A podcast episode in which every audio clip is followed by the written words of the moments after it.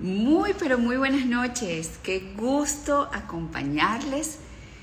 Hoy vamos a hablar de un tema bastante, pero bastante común. Eh, vamos a hablar de una condición eh, que definitivamente hace que nuestra vida en lo cotidiano desmejore en calidad y es una mala digestión. La pregunta es, ¿es normal sufrir de indigestión, de gases, de acidez, de comer e inmediatamente que comemos sentirnos mal? Bueno, precisamente hoy eh, vamos a responder todas las inquietudes que ustedes tengan en este sentido, así que aprovechen este contacto y pues planteen sus inquietudes a nuestros invitados que con gusto Nuestros invitados van a responder sus preguntas. Yo tengo muchas, pero muchas preguntas. Por ejemplo, ¿es normal comer y sentir indigestión? Este, ¿Es normal sentir acidez? ¿Todo te da acidez? ¿Por qué te da acidez? ¿Es normal esto? ¿Siempre tienes gases? ¿Es sano? ¿Es saludable experimentar esto?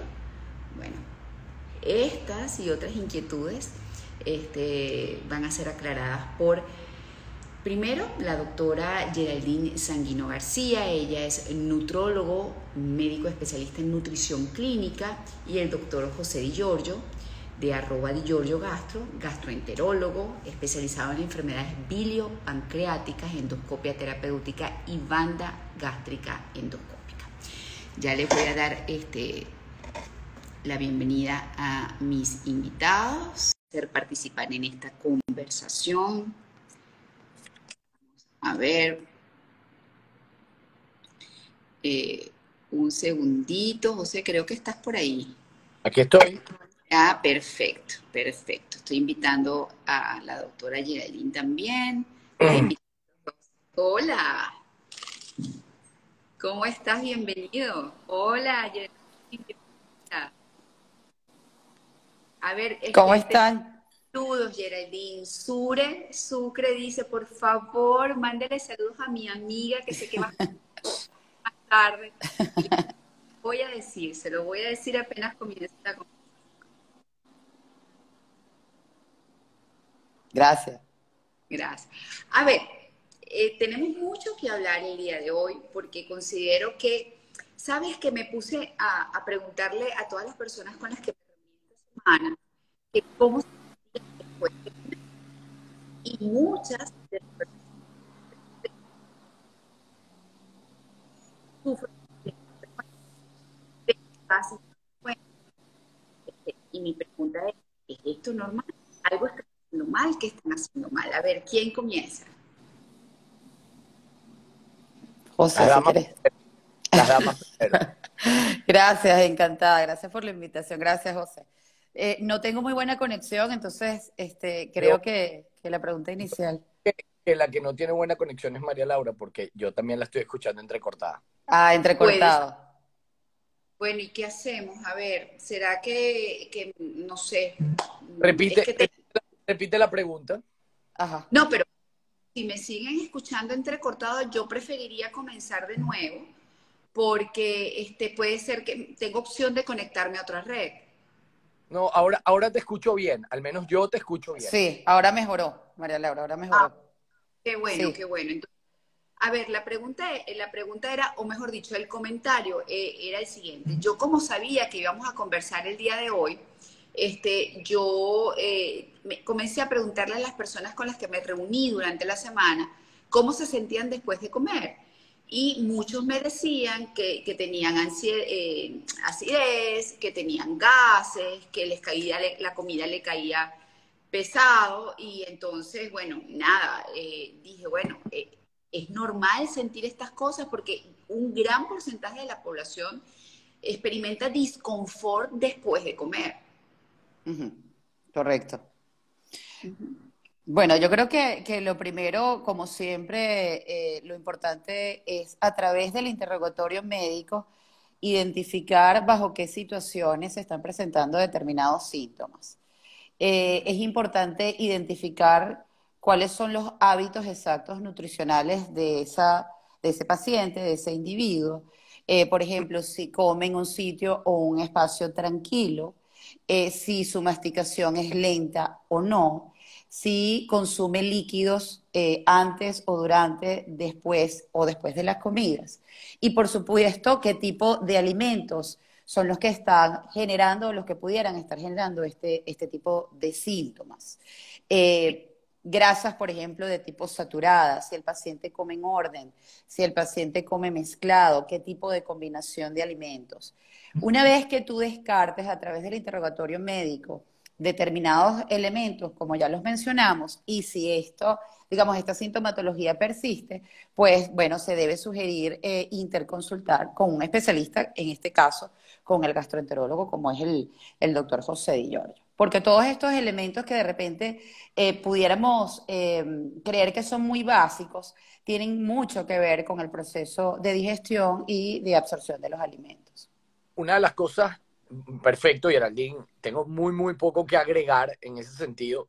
Y una de las cosas más importantes que hay que preguntarle al paciente eh, es eso de si come en un ambiente tranquilo o, por ejemplo, está reunido mientras come y conversa mientras come. Eso es sumamente importante. La primera causa de distensión abdominal es un elemento que se llama aerofagia, que es tragar aire. Y eso sucede en la inmensa mayoría de los casos relacionado a que el paciente habla mientras come. Entonces traga aire mientras come porque no mastica suficiente, porque no toma bocados pequeños, por, porque come rápido, para, para tragar una, una, una comida que está mal masticada o sobre todo porque está conversando. Entonces, si tú estás hablando y estás comiendo, bueno, estás comiendo, te está llenando la boca, estás respirando y no terminas, y eso hace que se produzca aerofagia. Y esa aerofagia es la principal causa de distensión abdominal. Eso primero. Luego el tipo de alimentos que comes es muy importante. Luego también es importante saber el tiempo cuando el paciente se siente mal porque no es lo mismo el paciente que se siente mal justo cuando está comiendo, al paciente que se siente mal una hora después de que come o el paciente que tiene distensión abdominal dos horas o dos horas y media después de que come. ¿Por qué? Porque en, en el caso, te hablo de la distensión, luego hablaremos del reflujo y de cada una de las cosas que pudiera hacer. La primera respuesta a tu pregunta es que no, no es normal que una persona cuando come se sienta mal.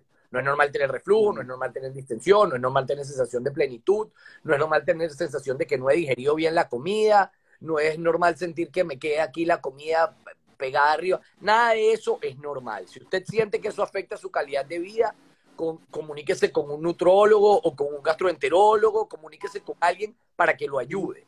Eso es lo primero.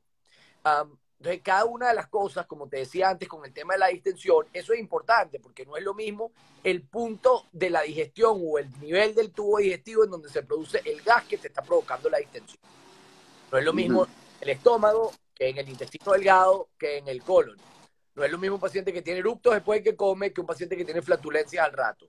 Definitivamente no es lo mismo. Entonces, eso es importantísimo y para eso es el interrogatorio y para eso el paciente tiene que ir al médico. Nosotros le recomendamos, por supuesto, que haya el médico y que el médico le haga una correcta evaluación, eh, valga la redundancia, médica, eh, con un correcto interrogatorio, con una exploración física y, es necesario, con la solicitud de exámenes complementarios. Bueno, yo voy a hablar aquí como paciente, ¿no? Yo antes, eh, antes de descubrir y tener un diagnóstico de lo que me pasaba, yo creía, yo creía que era que como yo soy dragona, aunque no se me note, yo juraba que era que siempre comía mucho, ¿sabes? Y, y, las cosas me caían mal y entonces yo lo achacaba siempre a eso. No es que yo como mucho, yo como mucho y por eso me siento, como tú dices, eh, eh, atragantada, siento acidez, siento, bueno, sí notaba que ciertos alimentos me daban malestar y es, y yo por iniciativa los quité de mi dieta, como por ejemplo el jugo este, que además me causaba una piquiña, eh, igual que las cosas muy ácidas me causaban piquiña. Bueno, lo cierto es que después de muchos años este, fui descartando una cantidad de alergias alimentarias que ya están confirmadas todas, porque yo pensaba que solamente eran los lácteos y resulta que es casi todo. Y esa piquiña que me producía, por ejemplo, la naranja es que soy alérgica a los cítricos, ¿ok? Pero solamente me lo este, y resulta que son todos los cítricos, pero que peor y efectivamente. Por eso que yo digo que la gente tiene, ante cosas, tiene que preguntarse el por qué. Porque esos síntomas no son casualidad. Algo está pasando, algo estamos haciendo mal y hay que buscar la causa. Ahora yo me puedo comer una ballena de lo poco que puedo comer y no me pasa absolutamente nada. Es más, mi digestión es, es que ni la siento. Así debe ser. Eh, y, y, por eso es importante que cuando tú sientes que eso afecta a tu calidad de vida, oye, si tú vas y comes una vez y una vez comiste mucho y la comida te cayó pesada, pues mira, eso puede ser completamente viable y eso, eso sí es normal. Una cosa que, una, una eventualidad, pero cuando no es una eventualidad, sino es una situación habitual, entonces ya no es normal. Eso pasa a afectar tu calidad de vida y pasa a, requerir que vayas y te hagas ver. Pero ahí ustedes dos dijeron algo importante que es respecto a qué tanto podemos conversar sobre la mesa y qué no. Porque obviamente yo creo que una de las cosas más maravillosas que pueden existir es compartir la mesa con alguien. Entonces, ¿hasta qué punto es saludable hablar para no llenarte de gases? Y otra cosa que comentó este Geraldine es la masticación. ¿Cómo debe ser la masticación para que la digestión se haga o se realice correctamente? Bueno, es que el proceso de digestión de los alimentos comienza es en la boca, eh, a través de la acción de unas enzimas que se llaman amilasas salivales, obviamente que están presentes en la salida, y por esa razón nuestra masticación tiene que ser lo más lenta posible. La recomendación, digamos, básica que se le da a todo paciente es que debe contar por lo menos hasta 15 veces, 20 veces cada bocado. Otro de los ejercicios prácticos es tomar el bocado y soltar los cubiertos encima del plato. Esto da cierto tiempo para que el paciente también gane conciencia nutricional al momento de comer. Muchos de nosotros, y, me incluyo por nuestra rutina diaria, eh, tenemos esa tendencia de comer muy rápido y ni siquiera recordar qué estamos comiendo. O sea, de repente tú le preguntas a un paciente qué comiste ayer o qué almorzaste y no se acuerda. Porque, bueno, su rutina diaria pues no le permite tomarse unos 20, 30 minutos, que es lo que debe durar aproximadamente una de las comidas principales, sobre todo siendo el almuerzo una de las principales entre las tres comidas. Esto, como dije, para favorecer el proceso de digestión y de absorción de los alimentos. Eso es uno de los ejercicios que, que por lo general yo sugiero a través de la, de la consulta. Ah, ok. Hablas de, habla de la masticación, este, también un poco tú... Eh, José, pero básicamente también de lo que puedes o no puedes conversar. No, yo iba a de la masticación porque la masticación la acaba de, explicar perfecto Geraldine y tampoco voy a redundar. Ah, en, el caso de cuánto podemos conversar, la recomendación es que no converses mientras comes. Haces una pausa, conversas y luego continúas comiendo. El error está cuando queremos conversar mientras comemos, o sea, entre bocado y bocado. Yo me tomo un bocado, trago, converso, sigo agarrando y sobre todo si lo hago rápidamente lo hago de manera inconsciente. Eso es lo que no está bien. Ah, hablar mientras comemos no solamente es, una falta de educación, porque se dice no se come mientras hablas, sino además es malo para ti. Este, puede ser perjudicial. Aquí hay una pregunta este, que me parece interesante. Dice, eh, ¿qué alimentos específicos pueden producir acidez e indigestión? Uh, eso es sumamente variable. Eh, porque a mí, por ejemplo, me puede hacer daño el pan y a, y a Geraldine puede que le haga daño, pues, no, el chocolate el chocolate o, o, cualquier otra cosa o cosas tan sencillas como el arroz. O sea, es muy, muy variable. Cuando el paciente identifica mm, alimentos que le caen mal, Entonces, si tiene un, nutricionista que lo asesore o un nutrólogo que lo asesore a la hora de alimentarse, pues eh, puede dejar a un lado determinado tipo de alimentos, sustituyéndolos por otros, porque las dietas restrictivas tampoco son buenas. El paciente se va quitando alimentos progresivamente, perdón, se va quitando alimentos progresivamente hasta que llega un momento que no come nada y se sigue sintiendo mal. Pero el problema es que normalmente no identificamos qué es lo que realmente le causa el daño o qué grupo de alimentos le causa el daño. Y para eso estamos nosotros. No sé si Geraldine tiene algo más que decir. Claro, claro, José. Y fíjate también identificar si es reflujo, si es acidez o si es indigestión, porque son términos, digamos, que José puede eh, eh, aclarar eh, con mayor facilidad, ¿no? Una cosa son alimentos que eh, efectivamente sí hay alimentos, y José lo puede decir, que permiten que se relaje con mayor facilidad el esfínter esofágico inferior, ¿no? Que es como, como digo yo, es como una liguita eh, donde se une el esófago a nuestro estómago. La cafeína, las grasas, el chocolate, etcétera. Pero, pero bien, es, es, importante lo que, lo que comenta José, porque hay una tendencia ahorita a que el paciente eh, comienza a retirarse distintos alimentos sin identificar exactamente qué es lo que está sucediendo y pasa cierto tiempo hasta que consulta con un especialista. Hay una tendencia ahorita, y, me llama la atención, eh, a pesar que no está dentro de nuestra pauta, el tema de los lácteos mucha gente le, le, tiene miedo a ciertos lácteos.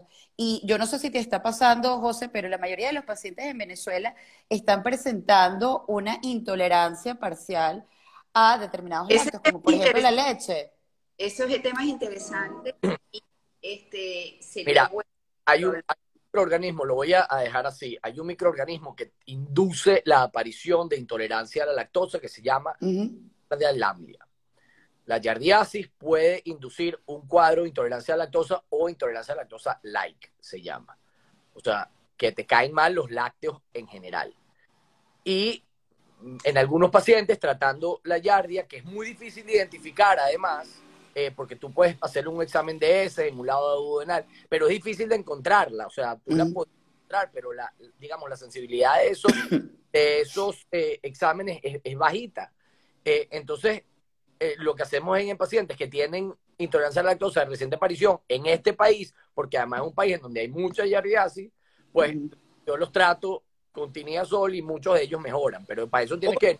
Ojo, y hay, y hay un tema importante también, que una vez creo que lo hablamos este, de, como un alergólogo, que hay que saber también diferenciar entre lo que es una alergia alimentaria.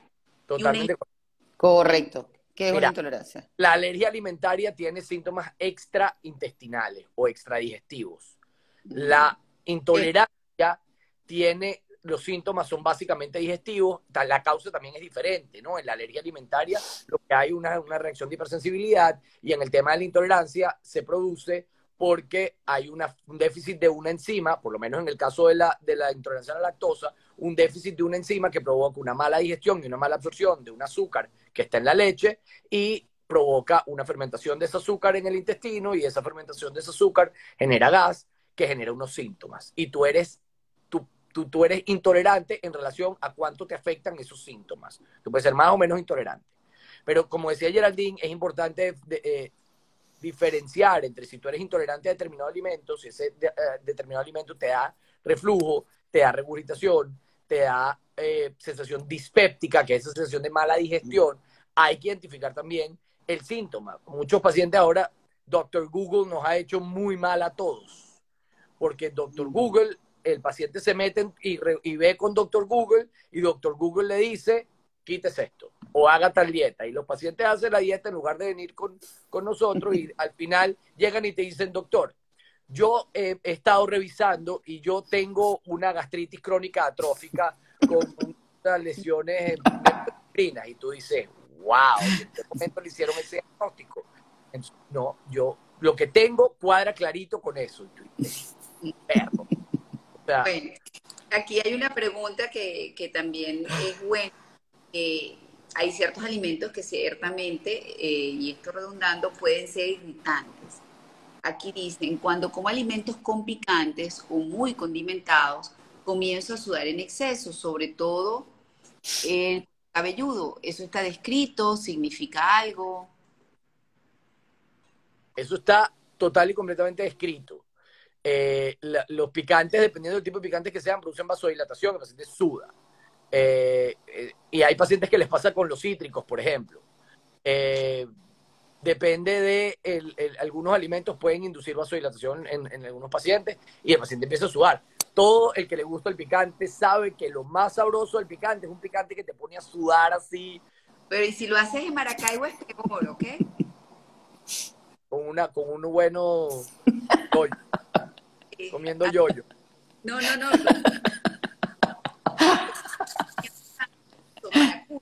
Te podrás imaginar. Este, tú sabrás.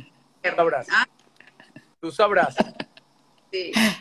A ver, este, vamos a hablar de, eh, de otro mito, que si debo o no debo comer líquidos con la comida, o sea, tomar líquidos con la comida. Este, ese es otro mm. tema muchas, pero muchas preguntas siempre al respecto. Sí, bueno, em, fíjate, la respuesta es no. Em, por dos razones básicas desde el punto de vista tanto gastrointestinal como nutricional. Eh, la primera es que si tú consumes líquidos juntos con las comidas o inmediatamente después de las comidas, estás diluyendo los jugos gástricos y los jugos biliares, que son necesarios mantener intactos para que se lleve a cabo un proceso de digestión y de absorción de alimentos de forma adecuada. Eh, y por otro lado, también estás permitiendo eh, el aumento de la presión intragástrica, es decir, nuestro estómago es como, como le digo yo en consulta, es como una especie de saquito, ¿no? Eh, que se puede dilatar. Em, evidentemente, si ese saquito tiene eh, por lo menos unos 1000 cc de capacidad y usted lo llena con 1000 cc de comida, pero usted se toma un vaso con agua o de lo que sea, que son 250 cc aproximadamente, pues ese reservorio se va a dilatar a 1250 cc, va a aumentar la presión intragástrica y esto efectivamente va a favorecer, por ejemplo, de manera inmediata el reflujo gastroesofágico. Entonces, la respuesta es no, se deben consumir líquidos juntos con las comidas y lo ideal sería, María Laura, tener un margen o procurar un margen de 30 minutos. Ejemplo, si usted va a almorzar a las 12 del mediodía, usted debería tomar líquidos hasta las once y media y usted, como va a masticar lento, se va a tardar promedio media hora, entonces de 12 a 12 y media y a partir de la una de la tarde es que debería eh, comenzar de nuevo a tomar líquidos. Esa sería la respuesta por parte de nutrición. Ok, este, aquí dicen, ¿y una comidita con vino? ¿Cómo se hace? Media hora después. Media hora después. A veces, a veces podemos hacer eventualmente. Claro, pequeños, pequeños, digamos, eh, exacto, pequeños sorbos, pero, pero digamos, esa es la recomendación, ¿no? Ahora, de allí a que se cumpla eh, es otra cosa. Igual, eh, eh, yo siempre se los digo, mientras usted mastique mucho más lento, usted va a requerir menos cantidad de líquido este, para deglutir. Entonces una cosa, digamos, está asociada a la otra. Mientras más lento yo mastique, pues menos cantidad de líquido voy a requerir. Claro, Vicky Eugenia dice, y cuando dicen este, que se tome uno las vitaminas con la comida, ¿hay que tomarlas con agua? ¿Ahí qué aplica? Bueno, depende. Hay vitaminas este, o hay medicamentos que, que, se deben eh, consumir con comidas y por supuesto ahí se disminuye, se reduce el volumen. Y depende del micronutriente que se esté indicando. Hay micronutrientes donde eh, que se tienen que indicar, por ejemplo, con el estómago vacío. Por ejemplo, el hierro y junto con vitamina C tiene que indicarse con el estómago vacío. El calcio y la vitamina D tiene que indicarse con el estómago vacío. Entonces, depende de cada paciente y de cada indicación y de cada micronutriente. A mí me da risa porque hay personas, me da gracia, que están llorando y ponen la copita de vino al lado, pero es que con la comida se va a tomar una botella. Se toma un sorbito y no estamos hablando de los 250 que habló la nutrición. ¿Cierto o falso? Exactamente.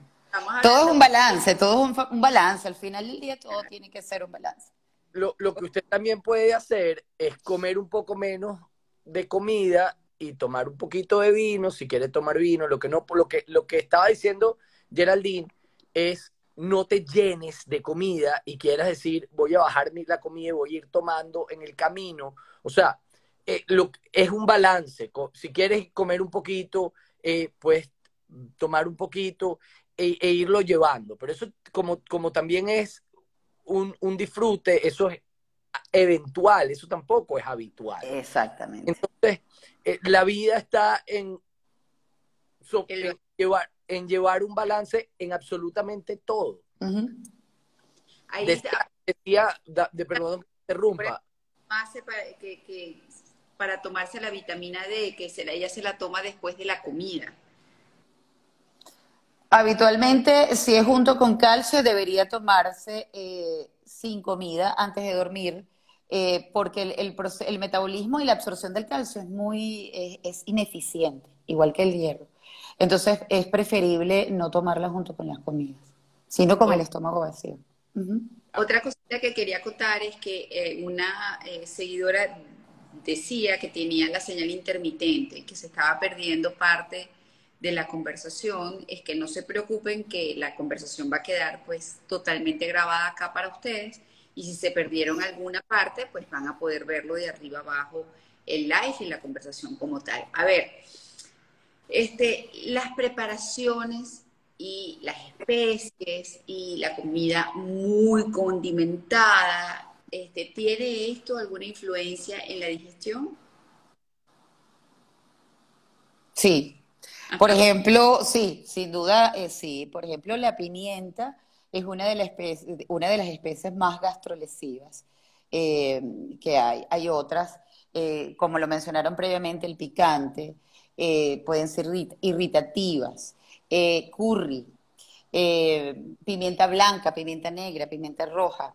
hay que evitarlo en caso de que el paciente pues refiera pues reflujo o epigastralgia, que es el ardor y la boquita del estómago, distensión, etc. Entonces, va a depender, por supuesto, insisto, María Laura, de los síntomas específicos de cada paciente, de cada quien.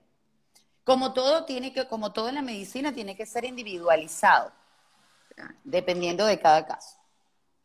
Ahora eh, vamos a hablar de quesos madurados, este, vamos a hablar de eh, los alimentos ahumados, las carnes ahumadas, los embutidos. Este, ¿Qué tan pesados pueden ser o tan qué tan dañinos pueden resultar para la salud? ¿Quién hable? los alimentos ahumados son alimentos ricos en nitritos. Eh, los, nitritos no son buenos para el estómago en líneas generales. Eh, son, tienen muchas eh, moléculas oxidadas, entonces no, en líneas generales no son buenos. Se sabe que los alimentos ahumados aumentan el riesgo, las dietas altas en, en, alimentos ahumados tienen la tendencia a aumentar el cáncer de estómago y el cáncer de colon, entre otras cosas. Son más difíciles de digerir porque el proceso de cocción es diferente, no es tan eficiente, la molécula queda cocida, pero, pero no clivada, entonces no, no se cocina tan bien. En el caso de los, de los alimentos ahumados, dependiendo del tipo de ahumado que se utilice, también puede inducir reflujo. Eh, hay, hay ciertos ahumados. Eh, entonces, ese tipo de cosas. Los quesos madurados fuera de lo que mucha gente cree, si a usted no le cae mal la grasa en líneas generales, pues no tiene problemas de vesícula, etcétera, etcétera, etcétera, los quesos madurados no son malos. Eh, hago la acotación, si a usted no le cae mal la grasa en general, eh, porque tiene un, canto contenido, tiene un contenido de, grasa más o menos importante, pero eh, en líneas generales no son tan malos y se digieren relativamente bien, pero, pero en el caso de, de los alimentos ahumados, y los embutidos, la, la, digestión es una digestión pesada, difícil, y, y, el, y el, proceso de absorción es, también es, es, pesado y es difícil. Requiere un procesamiento enzimático muy importante, muy complejo, y, y la absorción es un poco ineficiente. Por eso los españoles comen mucho jamón serrano y no engordan mucho. Me encanta el jamón serrano. ¿Qué podemos hacer? No sé, no, Como digo yo, este, bueno, algunos pecados puede tener uno, tan santo tampoco. Los que quieras. No, no, no todos, no todos. Vamos, vamos a hablar de la forma de preparar los alimentos también me imagino, no solamente cómo los condimentas, sino cómo los preparas puede dificultar o no la digestión. ¿Hay alguna forma de preparar que en especial debiéramos evitar? Eh, bueno, no solo, eh, no solo tocando el tema de digestión, yo creo que en términos generales eh, debemos, creo que mi conexión está un poco lenta. ¿Sí me escuchan? Perfecto. ¿Sí me escucho? Sí. Ok, gracias. En, en, general yo creo que hay que evitar el consumo de, a toda costa de grasas, de grasas saturadas. Y, y hoy en día hay, hay un boom sobre esto sobre el cocinar, por ejemplo, con determinadas grasas que ya son saturadas, como el aceite de coco, eh, la mantequilla ghee, eh, o utilizar eh, versiones de grasas insaturadas buenas como el aceite de oliva o el aceite de aguacate o el aceite de semillas de uvas en spray. al final, todas estas, estas grasas son grasas saturadas, es decir, si utilizamos una una grasa buena como, como las que acaba de mencionar para cocinar, pues al final se saturan al entrar en contacto con el calor. Y el resto son saturadas. Entonces, lo ideal, María Laura, es enseñar y educar a ese paciente a que utilice otro método de cocción. Horneado, eh, freidora de aire, utilizar líquidos, por ejemplo, para, eh, eh, para cocinar caldos desgrasados, vino blanco, por ejemplo, es una buena opción para cualquier carne o para cualquier vegetal. Em, sí se oye. Yo estoy un poco tensa. Sí, perfecto. ¿Sí se oye? No, sí. Te está escuchando muy bien. Ah, perfecto. Eh, ok, entonces tratar eh, de utilizar siempre como base los vegetales también que pueden liberar agua y esto va a facilitar el proceso de cocción de los alimentos. Eh, y lo, posteriormente, una vez que estén los alimentos cocidos, incorporar las grasas insaturadas o las grasas buenas, que son súper necesarias para eh, no solo nuestro tracto gastrointestinal, sino, sino, para todo nuestro sistema, incluyendo el sistema nervioso central, cardiovascular, hormonal, etcétera, eh, como el aguacate, como los frutos secos, como el aceite de oliva en crudo, como el aceite de semillas de uvas, etcétera pero en crudo. Ah, yo voy a hacer votación. Otra, otra forma, otros medicamentos, alimentos que, que, no son del todo buenos son los alimentos que se hacen en cocción rápida. Ah, ¿Y qué es en cocción rápida? Cocinados directamente al fuego, eh, a la parrilla. Eso, Esos alimentos eh, de cocción rápida son, una vez más, de difícil digestión, pero además son alimentos que aumentan el riesgo de cáncer de colon. Entonces, cuidado con eso. Eh, y lo que decía Geraldine, el, el, problema con estos aceites es que eh, si bien son, tienen, son insaturados, eh, em, tienen una, una cosa que se llama un punto de humo, que es muy bajo. El punto de humo bajo significa que su molécula se mm. transforma a temperaturas no tan altas. Entonces, cuando tú lo utilizas para cocinar, ah, se convierten en de, aceites buenos a aceites no tan buenos.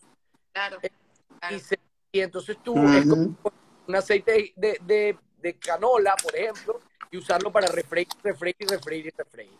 ¿Por qué? Porque se va llenando de insaturaciones, eh, se convierte en un aceite que no es bueno.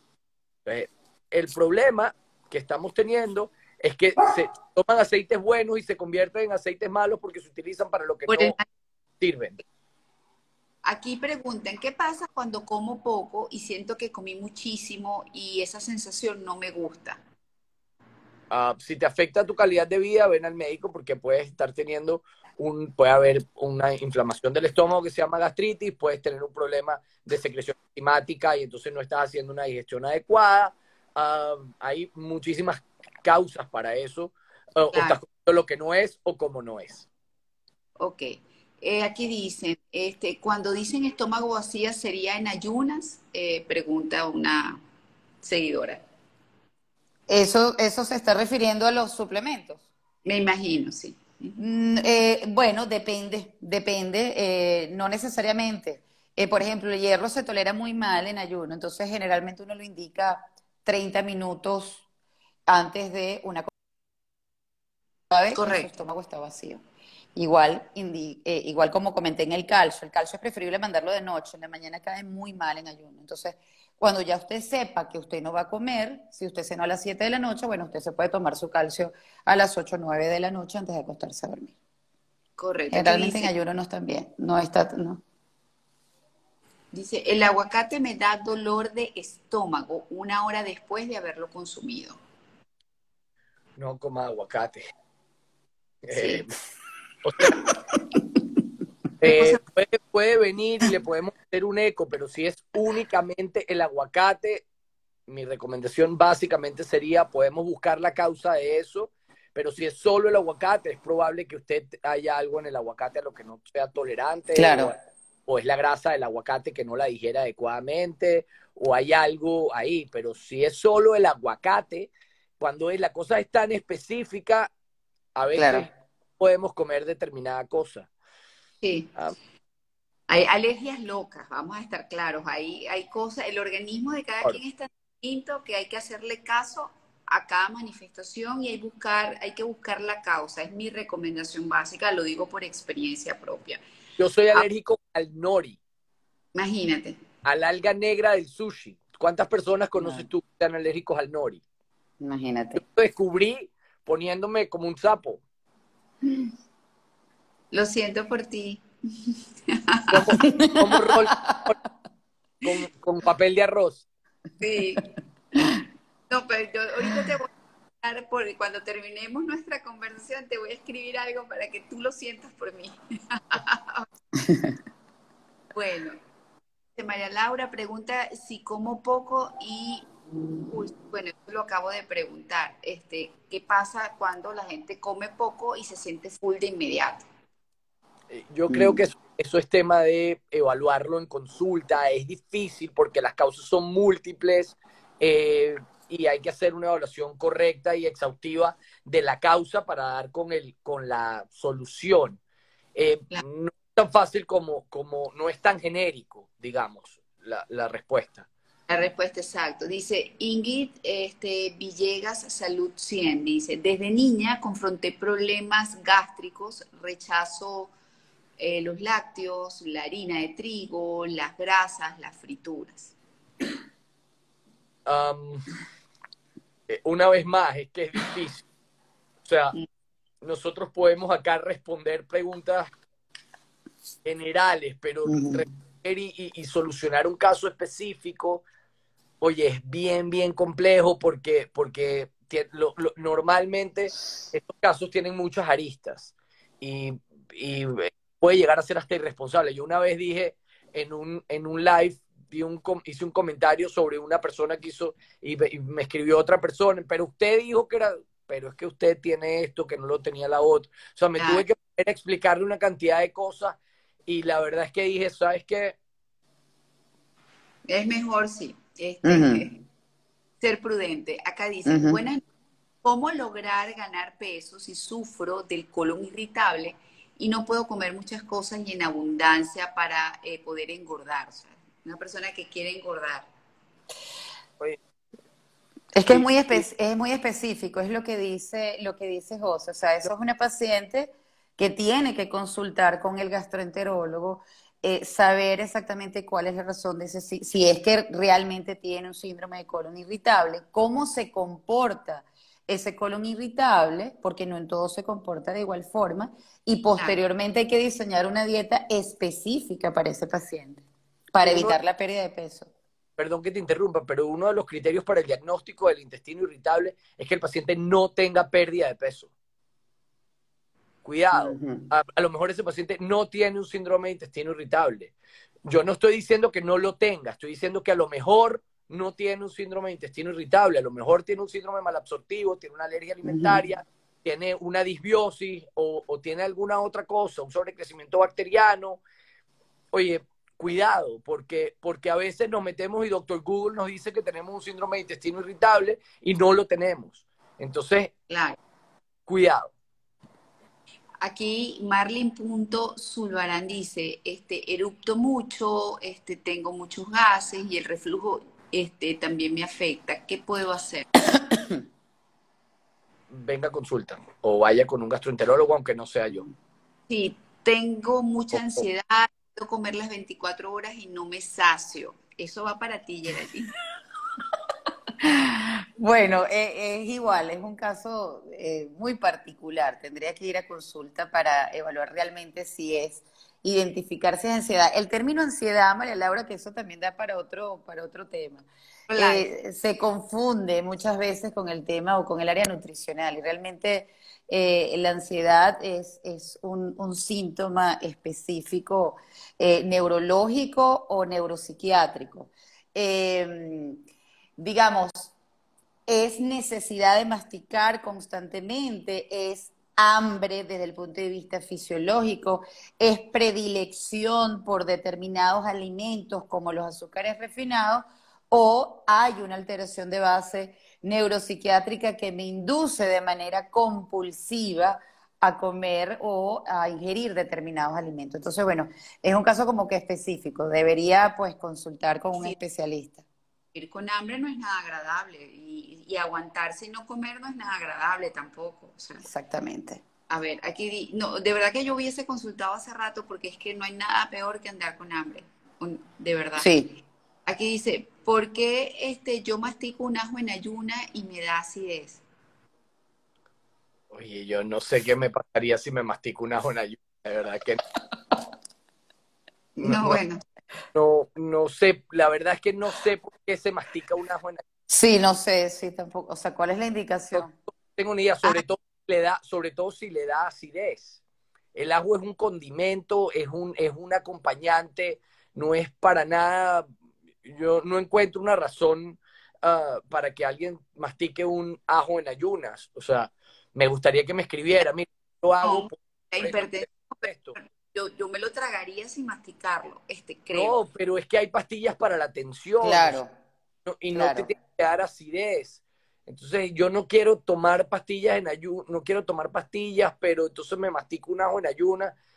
De verdad que. Que no debe ser agradable, que para nada debe ser agradable. Solo la masticación. Porque además le digo, si el ajo en ayunas le controla la tensión, a lo mejor usted no necesita un antipertensivo, a lo mejor lo que tiene o sea, vaya y véase con un, con un, con, un, con un cardiólogo, claro. Con un cardiólogo. Sí. Este, aquí preguntaron dos cositas que me parecen interesantes. Una, este, ya va. Ajá. ¿Qué puedo hacer para evitar los gases constantes después de comer? Y la otra pregunta es, todas las semillas me dan gases. ¿Es normal? Mm. Generalmente los frutos secos sí. Eh, tienden a... Sí, tienden, tienden a, generar distensión abdominal. Eh, entonces allí, bueno, es, caemos en el mismo punto. Solamente son los frutos secos, es la cantidad de frutos secos que yo, que yo consumo. Eh, ¿Es con un puñado o, es con 500 gramos de frutos secos? ¿O es el paquete completo?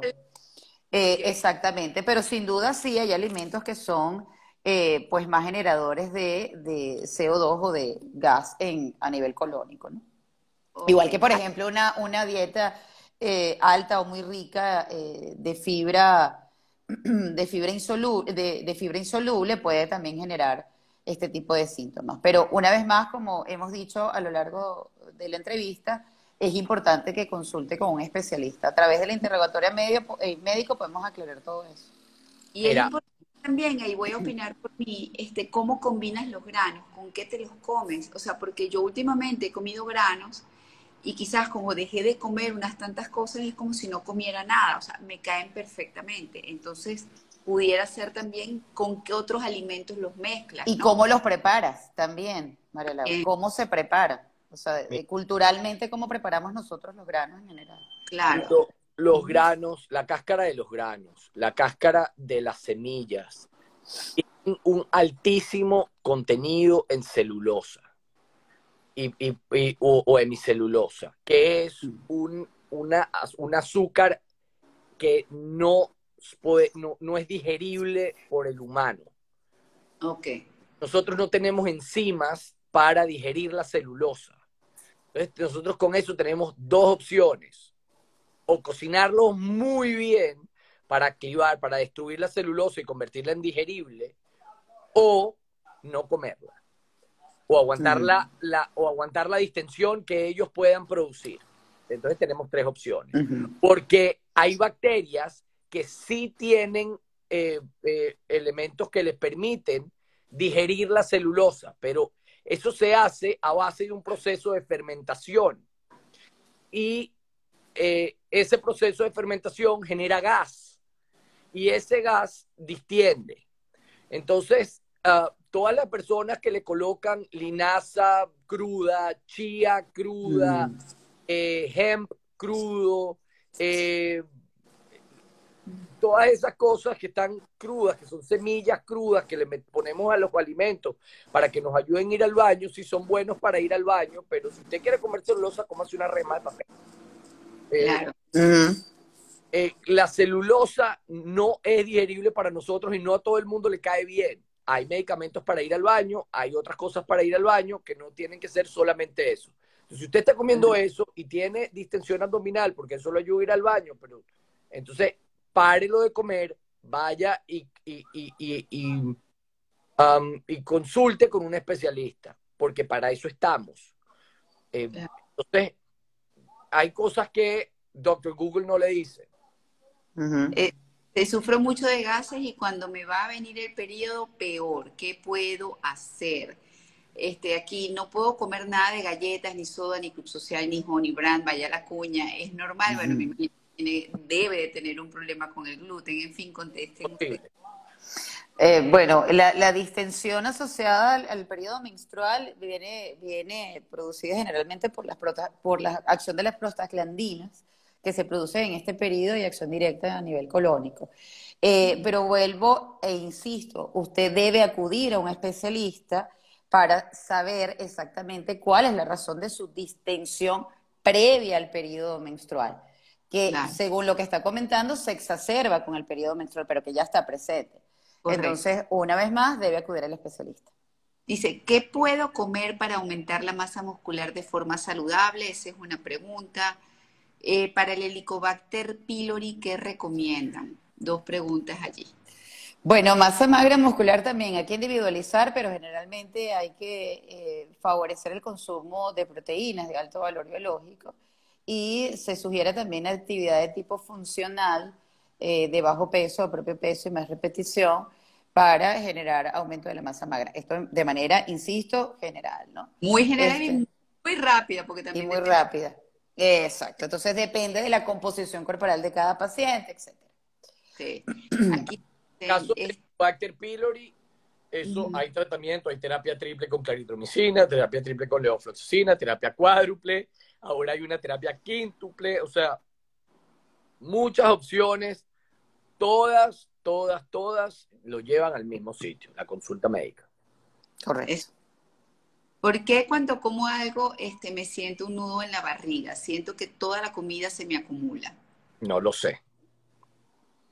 Es difícil, o sea... Es difícil por acá también. yo, lo, siento mucho por muchas personas que nos siguen y que se entran en los lives y, y, hacen las preguntas, pero es muy difícil resolver un caso individualizado en un live. Ah, claro, yo puedo decir, mire, a mí eso, el, paciente, por ejemplo, la paciente que hizo la pregunta del síndrome de intestino irritable, que no podía ganar peso y que perdía peso y no sé qué, puede haber cosas que nos, que nos nos, nos, prendan una alarma o nos digan determinadas cosas. Pero la verdad, realmente es difícil saberlo. Yo le recomiendo que vaya al médico y que averigüe y que pregunte y que, y, bueno, que se haga ver y se haga los exámenes pertinentes para cada caso, para que den con el diagnóstico y la solución de su problema. A ver, aquí este, preguntaron algo, es que hay varias preguntas. Mi papá tiene cáncer de próstata y últimamente presenta una ansiedad por comer debilidad y, de, y eh, falta de energía, y que al comer algo se le quita. ¿Qué pudiera ser? Igual, es un caso muy particular. Eh, insisto nuevamente, es ansiedad, es ganas de comer, ¿Es hambre realmente? ¿Es que ese paciente está en déficit calórico producto del tratamiento o de la enfermedad de base que pudiera ser hipercatabólica? Entonces, es un paciente que tiene sus requerimientos eh, calóricos aumentados. Eh, exactamente qué es lo que está consumiendo ese paciente en el transcurso del día. Entonces, una vez más, es muy difícil a través de este medio poder dar una respuesta, digamos, precisa. Sería irresponsable decir por acá que... Paso que formular quizás la pregunta por DM a tu cuenta, Geraldine, y siendo un poquito más específico. Sí, con, con todo gusto. Ajá. Mi recomendación, con toda responsabilidad, sería que le preguntaran a Geraldine directamente o yo la conozco y sé que les va a dar una respuesta entonces, eh, y ayuda y, orientación y todo lo demás. Pero ese es un caso especialmente complejo. Los pacientes oncológicos son pacientes especialmente complejos y de especial cuidado desde el punto de vista nutricional. Así es. pacientes con un alto, con altísimo consumo y con unos requerimientos nutricionales muy específicos y muy especiales. Así es. A ver, eh, aquí preguntaban, ajá, hola, tengo mucho reflujo y dificultad para tragar, siento este un nudo constante en la garganta, muchas veces siento falta de aire. Yo tendría que hacerle una, un interrogatorio más, más eh, específico y más detallado para, para que algo se me prenda, porque e, es que es difícil, un examen físico, habrá que ver la tiroide, hay que palpar la tiroide por acá, habrá que ver eh, si hay algo que desencadene eso, etcétera, etcétera. O sea... Si es disfagia, si es ansiedad, eh, también, ah, eso pudiera ser una manifestación, entonces, sí, es lo que dice José, tienen que ser, son casos muy específicos que requieren de evaluación médica. Aquí hay una pregunta bien interesante. Dice, para el helicobacter recurrente con una gastritis, ¿qué se puede hacer? Helicobacter recurrente con gastritis. Ah, ha tratado varias veces, mira, la, reinfección por helicobacter es muy, muy rara. ¿Ok? La gastritis puede estar provocada por el helicobacter. La principal causa por la cual un helicobacter no se erradica es por una falla en la, toma del tratamiento. O sea, porque el tratamiento, el paciente o se salta una toma, o se toma las pastillas como no es, o hace algo, o, no toma adecuadamente el tratamiento.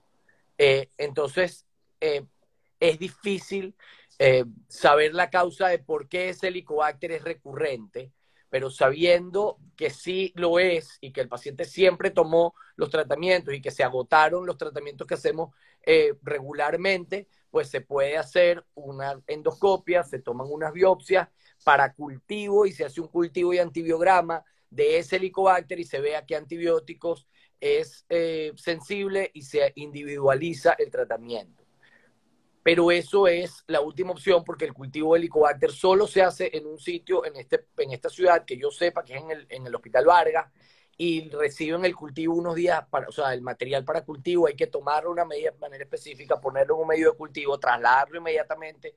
O sea, el, el helicobacter es muy maluco para hacer ese tipo de cosas. Entonces, todo es engorroso. Entonces, siempre, y no solamente acá, en cualquier parte del mundo.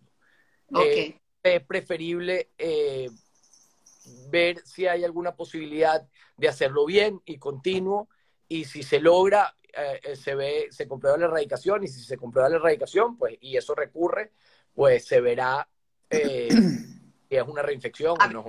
hay muchas preguntas, no las voy a poder este, leer todas, y yo tengo dos que antes de cerrar, porque nos quedan cuatro minutos, quisiera responderlas y es que se ha puesto muy de moda sustituir la harina de trigo con harina de almendras y otras harinas, o por ejemplo la leche de vaca con, leche de cabra. ¿Esto está bien? Este, ¿qué, hay de verdad y de cierto que, es favorable hacerlo? Bueno, depende eh, de la razón por la cual usted quiera sustituirla. Si usted es intolerante eh, o tiene una intolerancia parcial o total a los lácteos, pues efectivamente podemos utilizar, en vez de leche de vaca, eh, leche de almendras que, se, que proviene de una grasa insaturada o de un fruto seco. Eh, si usted la está utilizando para perder peso, no es la mejor opción, igual que la harina. Si usted la está utilizando o está consumiendo un postre, por ejemplo, a base de harina de almendras, porque usted cree que em, está consumiendo menos cantidad de calorías, pues le comento que no es así. Porque justamente como proviene de una grasa buena, de una grasa insaturada, pero es grasa, pues aporta mayor número de calorías que la harina de trigo. Un gramo de harina de trigo aporta cuatro calorías y un gramo de harina de almendras aporta nueve. Entonces, dependiendo de para qué la está usando usted. Eh, y referente a los derivados eh, de cabra, particularmente a mí me gusta mucho indicarlo, porque ciertamente tienen un poco más de calorías, pero ellos tienen un componente eh, que desde el punto de vista nutricional es muy bueno, que se llaman triglicéridos de cadena media, que tiene una acción interesantísima en nuestro sistema inmunológico, específicamente a nivel colónico en, el, en, el, tejido linfoide asociado al intestino. ¿no? A ver, entonces... Pero Rincón está haciendo una pregunta muy interesante, Carolina. Yo te sugiero que se la hagas directamente al doctor, porque si yo se la llego a hacer aquí, nos pasamos de tiempo en live y no lo tenemos. Escríbele a arroba di Giorgio Gasto y él te va a responder esa pregunta porque además es muy interesante. Dime, dime la pregunta para yo estarla esperando. A ver, yo estoy no la voy a hacer, lo prometo. Bariátrica desde hace nueve años y luego de una peritonitis con una sepsis intestinal importante, tuve tres cirugías y luego de eso, uff, sufro terriblemente de inflamación. O sea... que me escriba. Sí, un caso. Y la última pregunta, me quedan dos minutos. Ya les digo chao. La cafeína, ¿qué hay de cierto que la cafeína genera indigestión, es pesada? O, sea, hay que eliminarla. José. No, no, no. Yo. Ah, bueno, este, bueno, dependiendo también. La cafeína sí puede ser irritativa, puede ser, puede generar eh, em, un poco de, reflujo por, porque, porque relaja el esfínter esofágico, pero también va a depender de cada paciente. En el caso de, de pacientes que no tengan problemas, usted puede consumir este, de tres, incluso hasta cinco tazas. Hay estudios que están recomendando diarios eh, por su efecto antioxidante. Entonces, una vez más, una vez más depende del, caso de cada paciente. Me siento feliz, porque yo nada más tomo café en la mañana, en ayunas, después no tomo más café en el día, pero me tomo tremendos vasos y me cae maravilloso, pero no todo el mundo es igual. No todo el mundo es igual, correcto. Hay que le da un reflujo terrible. Hay personas a las que le da un reflujo terrible, hay personas a las que le da dolor de barriga. Si a usted le cae mal el café, no lo como, no lo tome. A veces hay, pacientes que lo empiezan a tolerar, hay pacientes que lo toleraban muy mal antes de, comer. O sea, yo me lo tomo en ayunas, por ejemplo, en la mañana. Lo tomarme un café. Pero hay personas que no lo toleran en ese momento. Entonces uno les dice, tómeselo después de desayunar. Y entonces disfrutan su café, todo lo demás, y no les cae tan mal. Entonces, por eso que digo que cada cabeza. Cada quien. Es un mundo distinto. Así es. Así es. Bueno, un abrazo para los dos, muchísimas gracias. Esta conversación va a quedar grabada para todos aquí, pero además también los datos de mis dos invitados para que si quieren formularles preguntas directamente o quieren ir a consulta directamente, pues puedan hacerlo con ellos escribiéndoles por DM. Abrazos a los dos. Gracias, María Laura. Besos, José. Gracias. Chao. Hasta luego. Hasta luego.